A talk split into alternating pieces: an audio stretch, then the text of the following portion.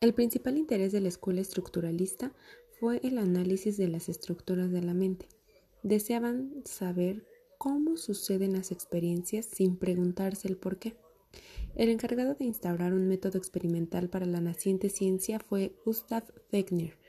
Hoy se le reconoce como el padre de la psicología cuantitativa, pues tras 10 años de investigaciones fundó la psicofísica, o estudio cuantitativo de la relación entre la vida mental y ciertos aspectos del mundo físico, a los que se les conocen como estímulos.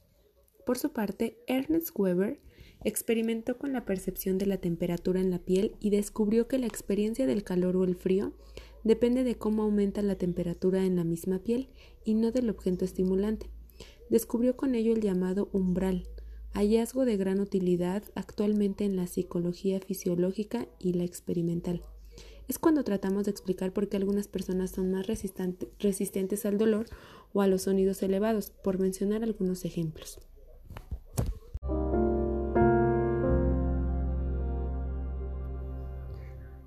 Durante los siglos XVII y XVIII, las investigaciones sobre los procesos psicológicos tomaron rumbos muy diversos, alejándose de la filosofía y la religión, acercándose cada vez más a la fisiología, pues el interés de los investigadores se centró en estudiar todos los procesos del ojo, oído y otros órganos.